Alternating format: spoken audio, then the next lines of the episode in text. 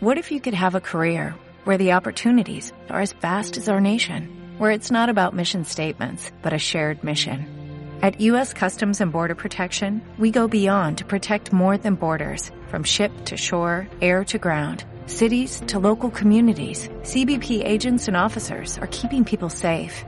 Join U.S. Customs and Border Protection and go beyond for something far greater than yourself. Learn more at cbp.gov/careers. Big ships still sink, but my boat's afloat. Hands up high for the ones who know. I'll get by for the ones I know. With a drink up high for the ones I know. When I'm standing tall, the lights shine bright as stars, and I'm feeling like I might be one. So tonight it's on. Hola y bienvenidos a la segunda temporada del podcast Colegio en Cuarentena, un lugar de conversaciones semiformales sobre los contenidos de lengua y literatura de enseñanza media que irás oyendo semana a semana en episodios breves que no sobrepasarán los 40 minutos. Soy Esteban Vera, su anfitrión, quien a veces acompañado, a veces solo, y mediante diversos formatos, te estaré entregando el contenido que necesitas para aprender y aplicar en tu asignatura. Por esta misma razón, te animo a escoger cómo, dónde y con quién quieras escuchar este programa. Les doy la bienvenida también a los estudiantes que nos oyen desde otros colegios y a mis colegas que nos escuchan a lo largo de todo Chile. De igual forma, saludamos a quienes nos siguen desde otros países como Colombia y Ecuador a través de iVoox y Spotify.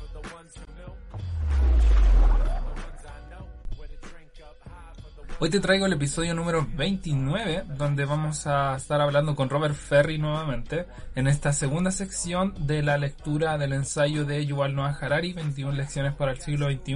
Y en específico vamos a ver tres capítulos, dos de la parte 2 y uno de la parte 3. El capítulo 5, que se llama Comunidad, los humanos tenemos cuerpo. Capítulo 9, Inmigración, algunas culturas podrían ser mejores que otras. Y por último el capítulo 11, Guerra, jamás desubestimemos la estupidez humana.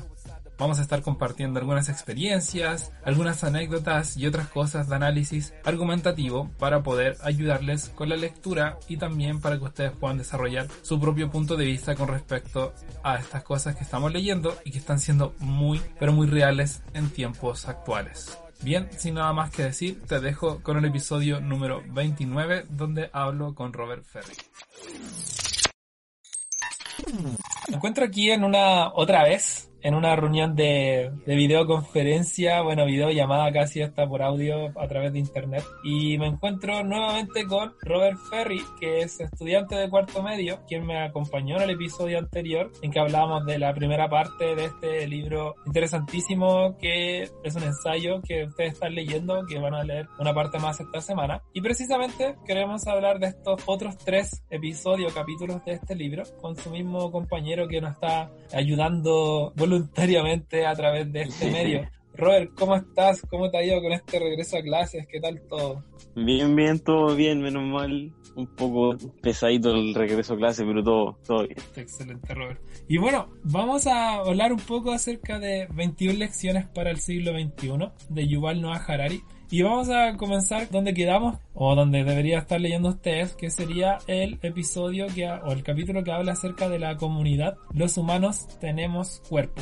Y bueno, en este episodio, en este capítulo en específico, se mencionan muchos ejemplos que son, pero muy, muy actuales, muy recientes. Este ensayo, recuerden que fue escrito el año antepasado nomás. Fue leído el año pasado y este año, entonces estamos muy actualizados en ese sentido.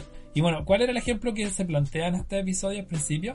El ejemplo de Facebook, en específico con, con, todo lo que involucra la red social de Facebook, con Mark Zuckerberg, que es el fundador de Facebook, uno de sus dueños, y es el discurso que él dio en 2017. Yuval Harari nos dice que él hizo un discurso en 2017, abierto al mundo, con el problema que hay con a niveles mundiales. Entonces él, él, dijo que uno de los problemas muy importantes era que faltaba restablecer las comunidades o que las personas estaban como, por así decirlo, segregándose, estaban distanciándose unas de otras. Y él planteaba y dijo que Facebook era como la solución a todo esto, que él quería hacer esta, planteaba que esta desintegración que ocurría por, por violencia, por droga, por destrucción de la sociedad en sí, él decía que Facebook era la solución para todo esto porque él podía ayudar a que las personas creen nuevamente comunidades a través del mundo digital. Y bueno, ¿cuál fue el escándalo ahí? Porque la Universidad de Cambridge le hizo un, un análisis a, a, cómo Facebook participó para manipular elecciones presidenciales, en específico con la de Estados Unidos, con la elección de Trump. Y se descubrió que Facebook había sido, por así decirlo, comprado para que le ayudara a su candidatura presidencial. Y en específico ayudó con los algoritmos a que esto fuera, pero tremendamente potente en todo sentido y también tuvo una determinación en cómo la gente votó a sus representantes para que votaran por el presidente. Entonces fue una contradicción en qué sentido, en que él al principio del 2017 dijo esto y como tres meses después salió este otro como escándalo que le llamaron, porque él decía que quería armar comunidad y que todos fueran libres, pero a la vez estaba, estaba tan seguridad de que bueno, hasta qué punto Facebook es seguro o no. Y bueno, ¿es seguro Facebook o no? Eso quería preguntarte, Robert, para iniciar.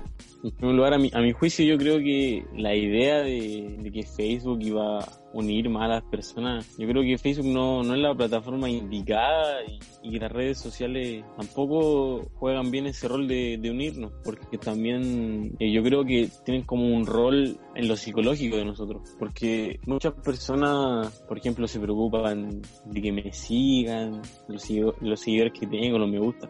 Y creo que una red social no muchas veces nos separa de, de nuestros cercanos, incluso de nuestros mismos amigos. Las redes sociales no, no son indicadas para, para unirnos, yo creo. Quizás podemos estar comunicados a, a, la distancia, pero no, no es lo mismo como estar cara a cara. Ahora, esta idea de, de alguna forma de establecer una red comunitaria global, porque hay grupos, ¿o no? Por ejemplo, Facebook que ahora compró hace poco, compró, bueno, hace ya un tiempo compró Instagram y WhatsApp y tiene ya un monopolio de redes sociales muy poderosas porque todo el mundo usa ahora WhatsApp, todo el mundo, casi todo el mundo que tenga un celular inteligente, pero también Instagram. Era como parte, pero ahora está dentro de... Y al final, por ejemplo, ahora, no sé si te has visto tú cuando quieras crear una cuenta en, una, en un soporte o algo, te dice como quieres entrar como Gmail o quieres entrar a través de Facebook o de otra red social. Entonces, como ya uno queda así como, oh, como un poco inseguro por, por los datos que está entregando a través de esto. Pero en sí, igual puede salir el argumento con lo que tú dices, de que en estos momentos de cuarentena que estamos viviendo, precisamente las redes sociales ayudan a mantenerse a la gente de alguna forma comunicada. Pero ¿cuál es la diferencia? Porque tú dijiste algo muy importante, la diferencia entre estar comunicado y la diferencia entre estar como unidos. Eh, lo, es como lo que usted dijo en el, en el, episodio anterior de la historia de ese caballero que fue al supermercado y dijo que no era lo mismo que él pidiera por ejemplo, el delivery a su casa, que él ir a comprar, porque eh, nadie le iba a preguntar cómo está o le iba a dar los buenos días. Entonces, uno, cuando está junto a esa persona, yo creo que es como algo más especial, es más los sentimientos, están, están ahí mismo, no se representan a través de una pantalla, porque es muy distinto, porque al ver a una persona uno muchas veces sí siente lo que es real, pero a través de una pantalla uno no, no sabe lo que es verdad o lo que es mentira. Mm. Esta diferencia entre lo real y lo digital eh, es una cuestión súper seria, porque hace poco, no me pasó hace mucho, hicimos una reunión como de primos. Y, y nos reunimos en un sillón, estábamos todos juntos, pegados, éramos como seis, en, en silla y sillones, en la misma habitación, y ninguno se estaba hablando. Y no estábamos hablando por redes sociales. No estábamos hablando por redes sociales y lo tenía al lado. pegado a mí. Entonces yo dije como, de hecho, como que entró en razón y fue como, ¿por qué estamos hablando por celular? ¿Por qué no hablamos en persona? Y todos como se pusieron a reír. Quizás más cómodo que gente no te vea, que solamente vea tus palabras o te escuche tu audio como ahora. ¿Por qué? ¿Por qué la idea de tener presencialmente a otra persona para compartir es más significativa que lo otro? Que yo creo que por, por el tiempo que uno le dedica a esa persona, por ejemplo, cuando estoy con mi polola, obviamente me gusta mucho más estar que ella esté en mi casa, yo estar en su casa, en vez de estar hablando por, por celular, por, por un chat, porque las expresiones de uno son, son muy distintas y, y, como le dije, es más significativo, es mucho más especial, por decirlo de esa forma. Y yo también me ha pasado que he estado con amigos y los tengo al lado y, y prefiero hablarle por, por WhatsApp y también me dicen, oye, pero estoy al lado tuyo. Y es como raro que, que tengamos como ese gesto. Ahora, en, estos gestos igual hay algo muy, muy real, ¿no? Porque ya es, es como una anécdota, pero, pero ocurre. Y ocurre más de lo que pensábamos. De hecho, lo que decía Zuckerberg, él decía que estaba comprometido a continuar mejorando nuestras herramientas de redes sociales para poder compartir, que nosotros pudiéramos compartir experiencias con los demás. Pero cuando uno se da cuenta de cosas que han sucedido con estas redes sociales, se pueden mal utilizar de una manera muy impresionante. Por ejemplo, ahora con lo que dijeron a través de, de esta vulnerabilidad que existe en Zoom, toda la gente está usando, millones de personas estaban usando Zoom, como 700 millones diarias de personas cada día. Por ocurrir esto, gente comenzó a dudar. Y ahí precisamente otra forma de comunicarse a través del, de, este mundo de Google estableció Google Meet, ahora lo hizo como hace tres días, lo dejó libre. Y ahora eh, había escuchado que Mark Zuckerberg anunció que Facebook quería hacerlo también como un Facebook Room o algo así, que era muy parecido a Zoom, como un Zoom pero en Facebook. Entonces, ¿de qué forma de esta necesidad que tenemos de comunicarnos con el resto, estas instituciones que están encargadas, se supone que están encargadas para comunicarnos más, se está viendo de una manera extraña porque como un sentimiento ahora como de duda en las personas como ¿para qué quieren mis datos? ¿Para qué quieren esto? ¿Qué, qué sucede con eso? No sé, en tu experiencia hablando ahora en, estos días por redes sociales, etcétera. Lo primero es que ellos se, se aprovechan de la competencia. Entonces, por ejemplo, si ponen una aplicación ya liberada, o sea, que pagarlo para poder grabar una charla durante más de una hora. Y si está liberado, obviamente van a preferir a esa plataforma. Y también Zoom, eh, yo vi la tele que tuvo un problema con los datos de las personas, que, que estaban como explícitos o que podían hacer cosas con, con, los datos de las personas sin que nosotros nos diéramos cuenta. Entonces, si casi todos tenemos los datos ahí, para ellos es mucho mejor seguir con nuestros datos en vez de que los tenga otra persona y así van a seguir como con su monopolio de control de, de las personas. Y ahora que, que tú hablas de, de, monopolio, la idea de las redes sociales eh, se supone mantenernos comunicados y lo hacen en cierta medida pero a través de un gran precio que nosotros tenemos que pagar, que no es el precio en dinero, mucho peor, es el precio de nosotros mismos, de nuestra propia casi corporalidad digital, porque al final uno con las fotos que sube, con las cosas que le ponen me gusta, está formándote como un cuerpo digital. Y este cuerpo digital es utilizado por, por los datos que tú entregas para poder acceder a estas redes sociales, porque de acuerdo a tus gustos, de acuerdo a las fotos que subes, etcétera, etcétera, va a haber publicidad, va a haber campañas que van a tratar de llamar tu atención a las empresas a las que estas redes sociales les venden tus datos, o sea, tu foto, quizás puede ser muy personal, o por ejemplo, envía una foto por WhatsApp a alguien, muy personal, pero esta foto no tiene ni ideas porque ya de Facebook WhatsApp puede ser utilizada quizás no para, para hacer como una especie así como de manipulación o de, de bullying, pero sí puede ser utilizada para venderte un producto. Supongamos que te saca una foto X y la, la foto se reconoce un patrón y de pronto en tus redes sociales comienza a salirte publicidad, no sé, de de colonia, desodorante y otras cosas y uno queda como ¿qué? Pero pasa, pasa a través de estos, de estos gigantes que son de las redes sociales. Y es lo que planteaba Yuval Harari. De hecho, él decía que Facebook, por ejemplo, con este caso que fue de Mark Zuckerberg y otras empresas como Apple, Google, Amazon, han sido acusados repetidas veces por la idea de que ellos tienen de que quieren hacer a las personas más, más unidas, más juntas, pero se plantea la idea, bueno, si lo quieren hacer más juntas y quieren proporcionarles servicios a ellos, porque eso dicen ellos le proporcionan un servicio humano, hay ciertos servicios humanos que son trascendentales y no solamente tienen que ver con comunicación, porque el, el, dinero de estas compañías es tremendo porque se ha descubierto que evaden fiscalmente, evaden impuestos y estos impuestos pueden ser muy bien utilizados para poder solventar problemas importantes, por ejemplo la salud que estamos viviendo ahora, la luz, el internet, la educación, el agua. Alguien dijo por ahí que una vez que si, por ejemplo, dos empresas de estas se juntan, pueden dar internet gratis a todo el mundo. ¿Qué, qué opinas tú de esto, de, de esta idea de que tú vendes con tus propios datos, con tu cuerpo mismo, vendes tus datos a través de internet sin darte cuenta. O sea, ¿es posible evadir esto en tu experiencia o quizás es necesario? ¿Qué, crees tú? Igual nosotros salimos muy perjudicados de esto porque, como también mencionábamos en el episodio anterior, nosotros no somos como muy confiados al, al, hacer todo esto. No sabemos realmente lo que están haciendo con nosotros porque es todo a nuestra espalda. Por ejemplo, que evaden impuestos y prácticamente hacen lo que quieren.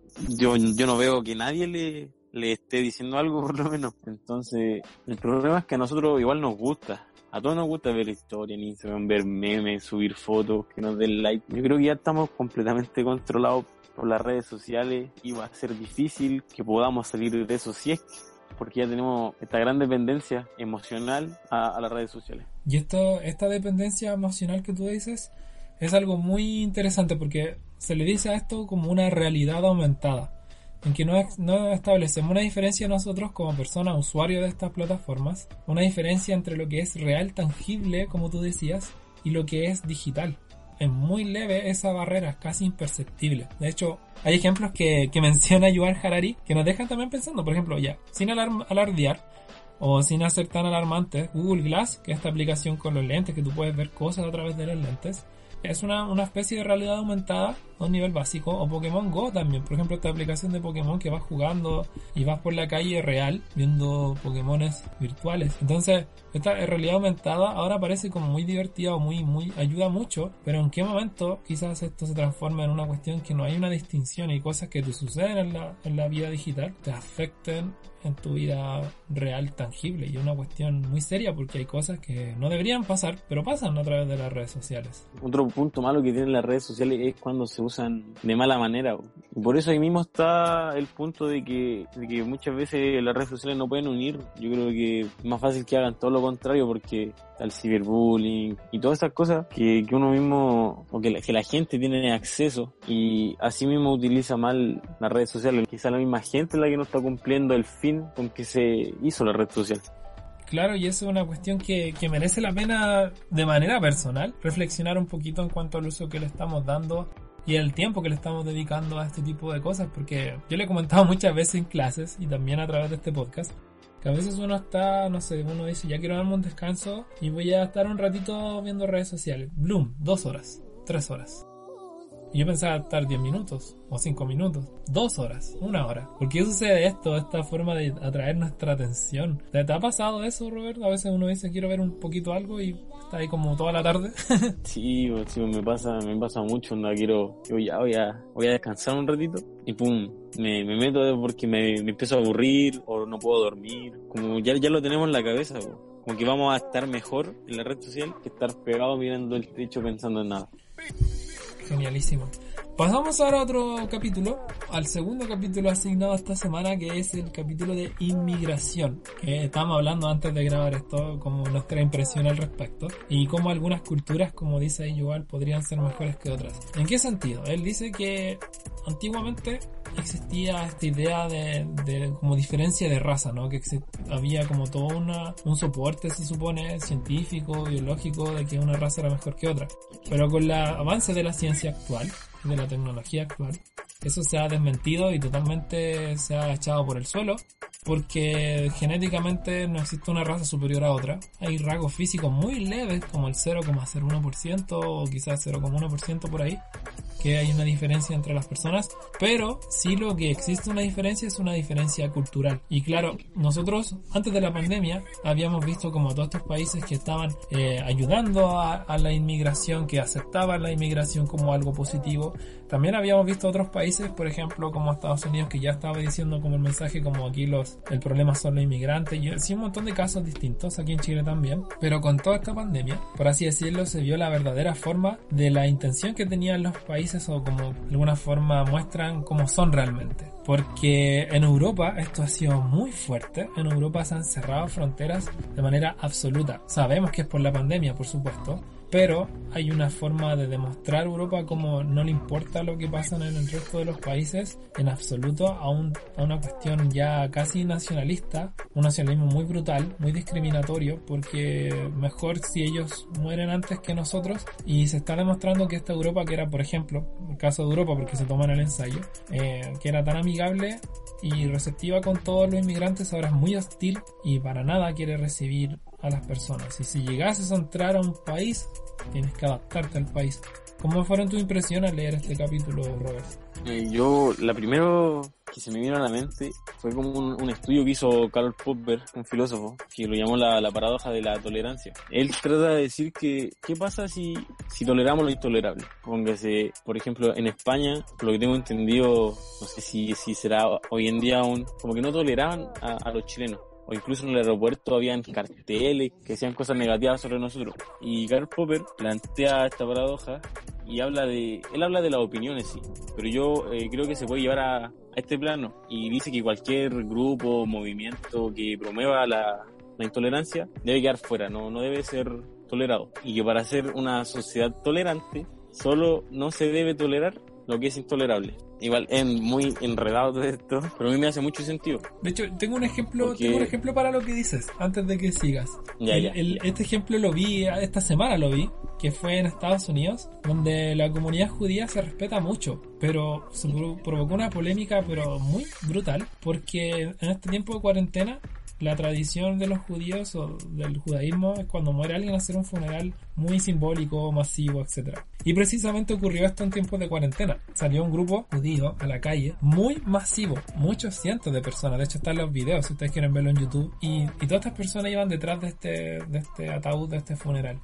Y toda la gente estadounidense se quejó, pero extraordinariamente. Hay una polémica muy brutal a esta cultura judía, porque ellos dijeron, básicamente los estadounidenses o la gente que vivía ahí decía como, a ver, esperen, estamos en tiempo de cuarentena y nosotros respetamos mucho su cultura, pero lo que están haciendo ahora, su cultura, que la toleramos mucho, no la toleramos ahora, en el caso en el que estamos, porque no, no, no podemos tolerar eso, porque si no, no tendría sentido. Entonces, ¿hasta qué punto no tolerar lo intolerable? Y hay cosas que son tolerables, hay cosas que son intolerables. Robert, por favor, continúa.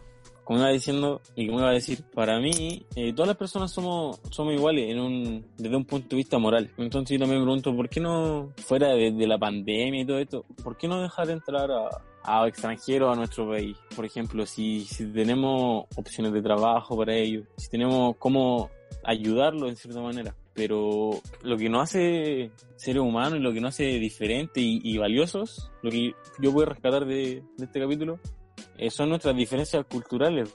Eso, esa es nuestra esencia, de donde venimos y lo que nos caracteriza a todas la- las regiones. Te pongo en esta situación con lo que me acabas de decir.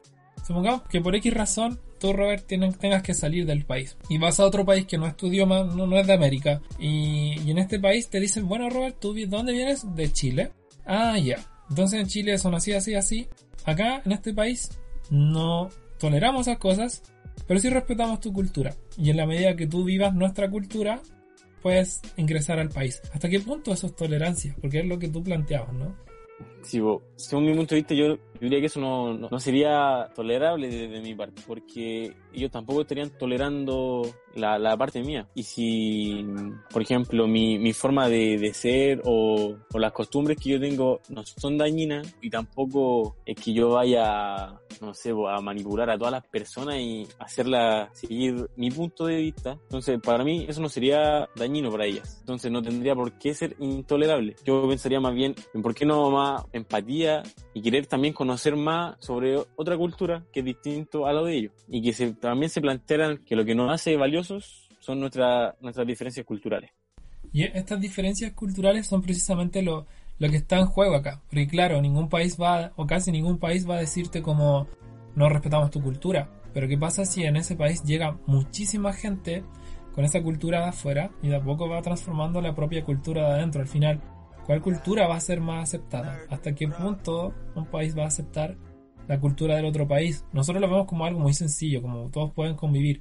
Pero hay otros factores como sociales, económicos, que, que infligen ahí porque obviamente no vamos a negar que en la mayoría, si no en el 100% de los países, la inmigración tiene una etapa, tiene etapas generacionales. Por ejemplo, la primera ola de inmigrantes que llegan a cierto lugar, a cierto país distinto a ellos, son personas que van a trabajar toda su vida, eh, quizá en un trabajo que no sea del todo bien pagado, quizás incluso hasta que no sea legal. Y la segunda generación, los hijos de ellos, quizás puedan tener un trabajo legal. La tercera generación quizás pueda optar a estudios. Y la cuarta recién va a ser considerada como ciudadanos plenos. Pero aún así va a ser visto por su rasgo físico u otros rasgos culturales van a ser vistos distintos si hacen algo que o, o quizás la sociedad considere que ellos son distintos por, por su cultura. Entonces hay una cuestión súper fuerte que es el constructo social que tiene cada persona que inmigra a un país. ¿Se respeta o se modifica? ¿Qué crees tú? ¿Se respeta más o se modifica? ¿O la persona que llega a un país está obligada a cambiar toda su forma cultural?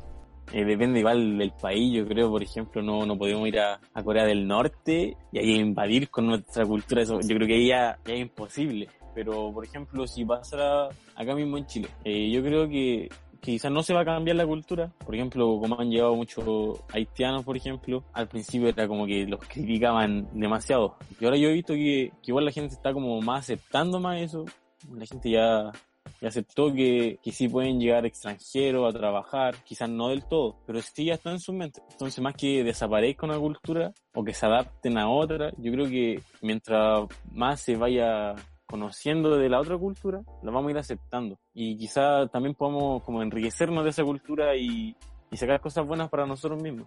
Al final, la cultura es algo que va, va cambiando a través del tiempo. Las culturas son todas distintas, pero también van evolucionando. Y obviamente en el contacto de culturas, además de generarse un sincretismo, se genera también un, intercambio equivalente, o a veces no, pero se genera un intercambio. Y el intercambio acá que debe ser universal, que plantea Yuval Harari, es la tolerancia entre culturas. Pero esa tolerancia, lamentablemente, hoy en día, hasta, hasta este día, está sujeta a la cultura del país anfitrión o receptor de la cultura ajena. Entonces la cuestión clave acá, el, debate que se genera es que sucede esto, hasta qué punto esta cultura de afuera que llega es aceptada o no. Y eso va a generar obviamente niveles de tolerancia. Entonces eh, hay gente, por ejemplo, que ya vive en una cuarta generación de sus bisabuelos, tatarabuelos llegaron a un país, pero aún así por X razones todavía son considerados como de afuera, siendo que son personas que ni siquiera conocen su propio idioma, ni siquiera conocen su país de origen, siempre han vivido en el país anfitrión porque nacieron ahí y se criaron de esa forma con esa cultura, pero aún así son vistos distintos. Yo pienso, no sé, por ejemplo, lo que tú dices, en las generaciones actuales que están, que están naciendo acá en Chile que vienen de otros países, o las generaciones actuales que nacieron en Estados Unidos, por ejemplo,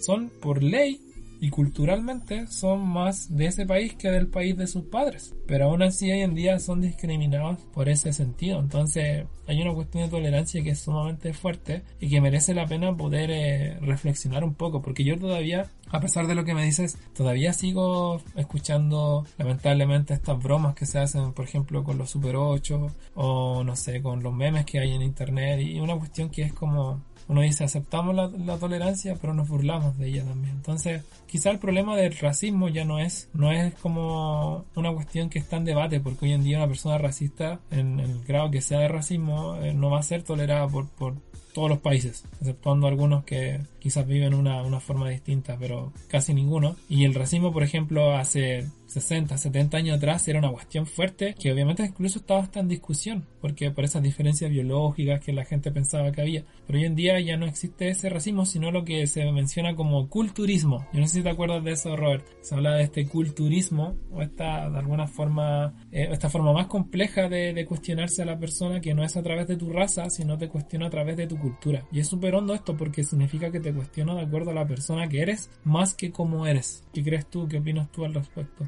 Yo creo que también se, que lo que me está diciendo aquí se puede relacionar con, lo que hablamos en, el lectivo, que era lo de la otra a edad. ver, por favor, explícanos eso. ya, eh, eh, yo menciono la otra edad porque el, el yo y, y, el otro, esa es la parte que, que no estamos viendo. Entonces, yo creo que esto se está mezclando igual con un poco de, de individualismo y estamos sacándole como un provecho, ya, por ejemplo, reírnos, reírme por molestar al otro porque es distinto a mí. Entonces, ese es el problema que hay en la, con la otra edad, es como esa falta de empatía, ese individualismo.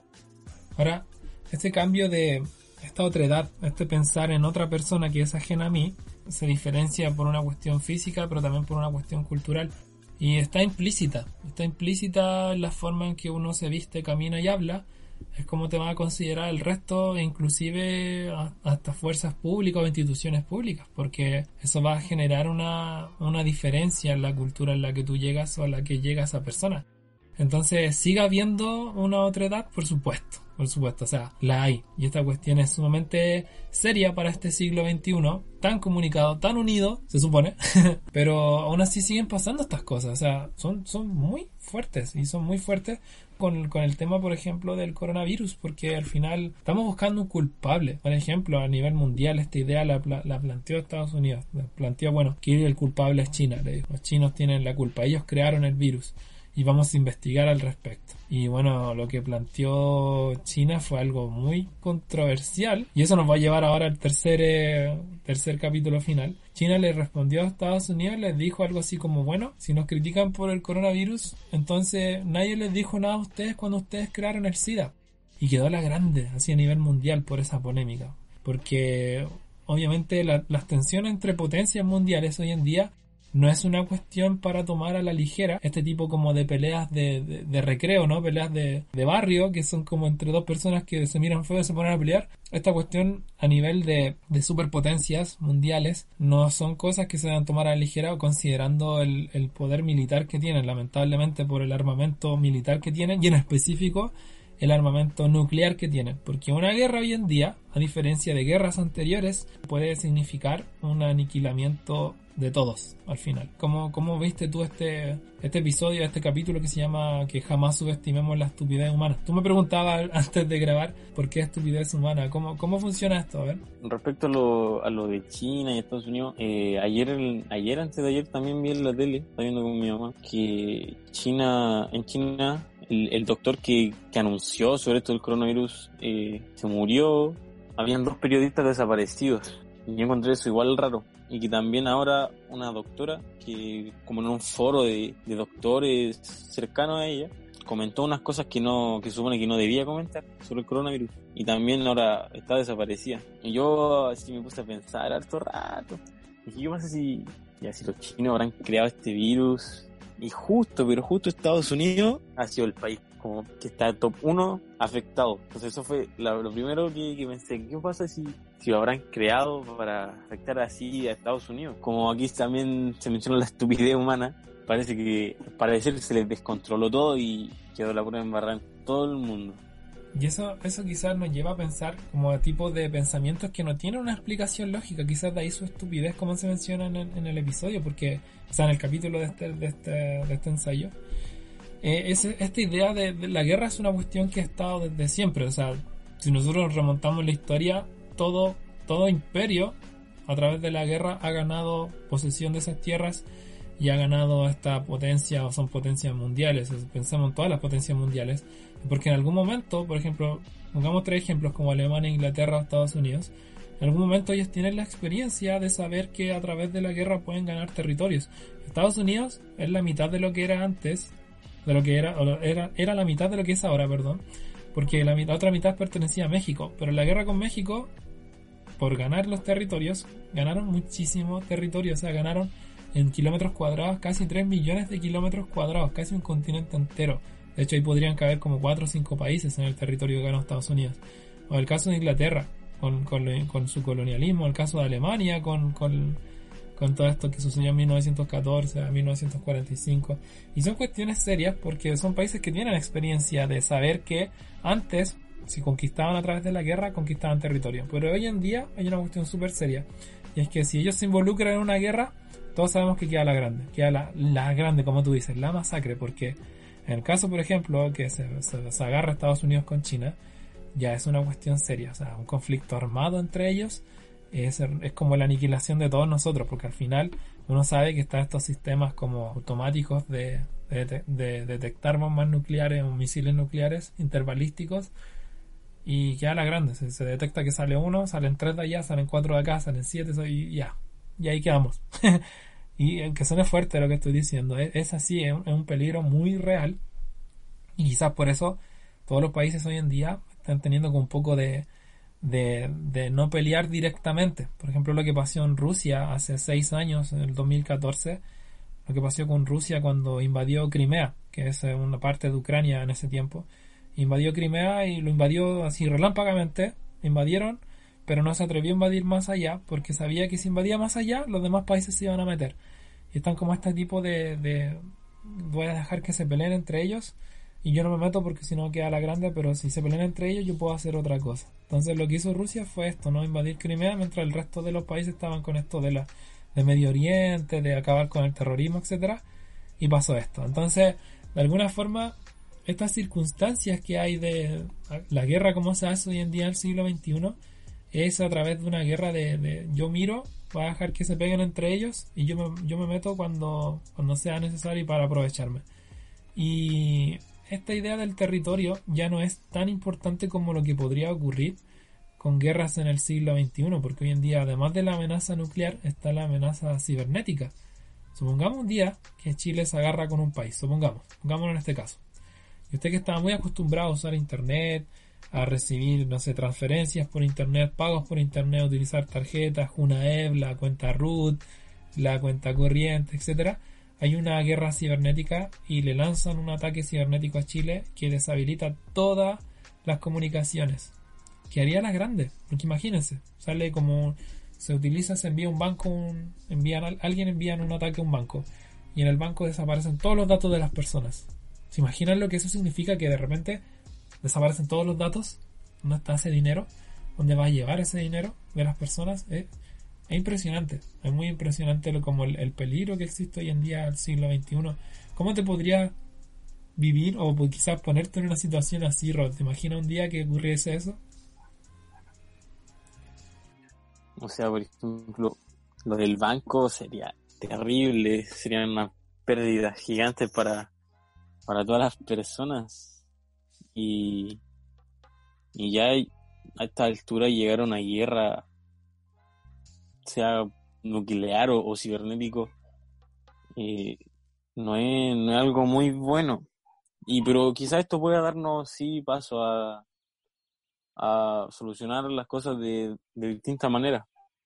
Aunque sea forzadamente para no terminar destruyendo el mundo, quizás haber avanzado tanto pueda ayudarnos a, que podamos arreglar los problemas de forma distinta entre países.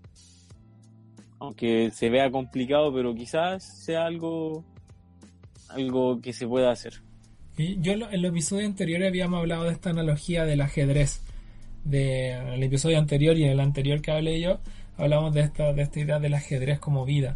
En este caso ocurre lo mismo, ¿no? Como acá los movimientos de ajedrez que se hacen a nivel mundial tienen que ser muy precisos, porque si llegas a hacer una mala jugada, de verdad, es muy, muy, muy grave lo que puede ocurrir después. Pero esto, esto sí, ocurre a nivel y está a nivel mundial, está implícito, pero a nivel personal, llevémoslo al, terreno personal. Eh, tenemos a veces como ese tipo de arranques con las personas a través de internet, a través de la tecnología, ¿Cómo lo has visto tú en tus relaciones sociales? ¿Esto es latente o es falso lo que estoy diciendo? Yo creo que, que sí, que esto está aquí, que, es latente. Porque, como mencionó usted, si fuera un, una guerra cibernética y, y nos cancelaran, por ejemplo, todas las redes sociales. Y como hemos dicho antes, nosotros también dependemos mucho de esto. Por ejemplo, si cortaran eh, la transmisión por la televisión y, absolutamente todo, eh, estaríamos casi perdidos como, como país porque no estaríamos informados de nada, no sabríamos qué hacer, no sabríamos cómo actuar. Y como no estamos acostumbrados a, hacer las cosas como se hacía antes, cuando no había tecnología, quizás también nos cueste, nos cueste mucho más organizarnos. Es algo que, puede ocurrir el mejor remedio que se plantea acá en el ensayo es la humildad, a nivel personal, pero también a nivel de naciones. Y, esa humildad la construimos entre todos al final, porque cada uno puede hacer su propio grano de arena, aportar para que haya mayor tolerancia, para que haya mayor eh, como tolerancia entre culturas, entre modos de pensar. Y obviamente en la situación actual que hay, esto es como muy, muy difícil de llevar en la práctica porque hoy en día por muchas situaciones, por ejemplo a nivel nacional o a nivel mundial, la tolerancia es algo que se está, se está resquebrajando, se, está yendo de las manos. Y esto va a producir o está, se están produciendo cosas que se avecinan que quizás puedan ser muy, muy graves. Y, y ¿cómo, ¿cómo, lo ves esto a futuro? O sea, ¿cómo lo ves tú, Robert, según la situación mundial que está ocurriendo a nivel nacional o a nivel personal? ¿Cómo ves tu futuro en realidad? ¿Cómo ves tú aquí, te ves aquí a 10 años, de aquí a 15 años?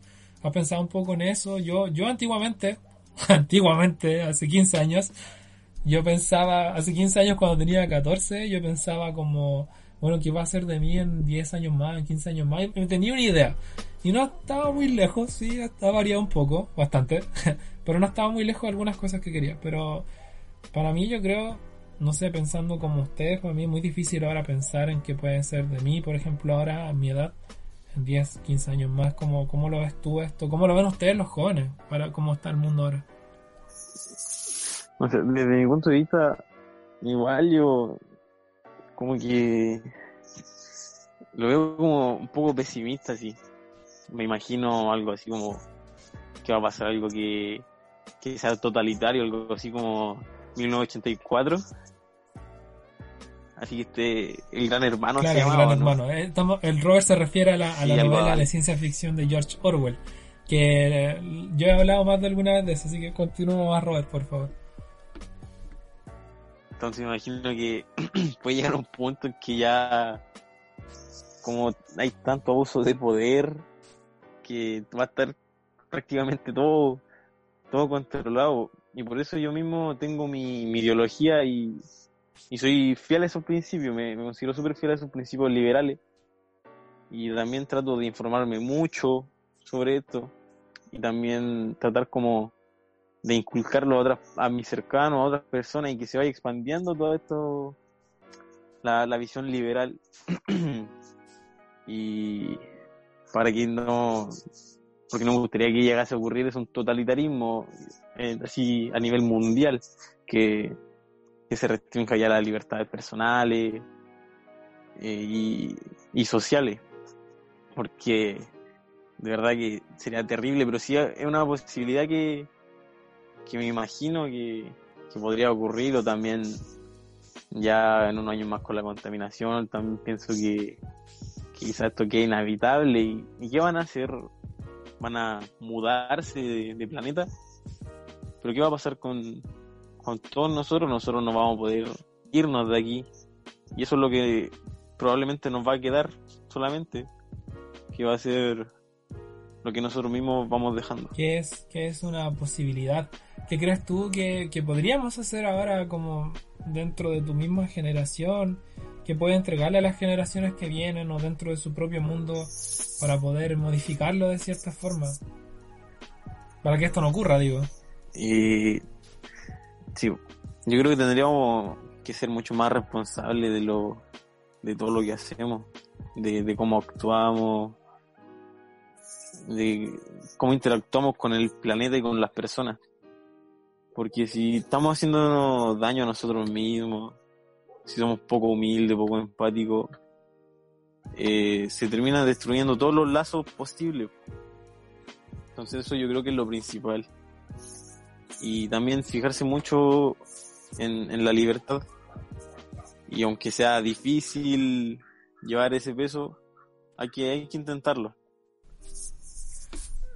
Bien, yo de verdad quería darte las gracias por estar aquí con nosotros, Robert, por estar acompañándonos en estos eh, dos episodios ya que estamos hablando de este ensayo. Esperemos que el próximo episodio, que tienes la posibilidad de acompañarnos, sería muy interesante, porque la visión que, que obviamente tú muestras es muy distinta a quizás la visión que tenga yo desde mi perspectiva, y en ese sentido podemos enriquecer aún más la lectura de este interesante ensayo de Yuval Harari. Gracias por estar aquí, Robert, y Un gracias. gusto. Bueno, nos estamos viendo en la próxima. Hasta la próxima. in the poets with backpacks. Graduate to Ray-Bans, chains, and snapbacks. Long as we backtrack, people can process. Smoking that good life, look at that progress.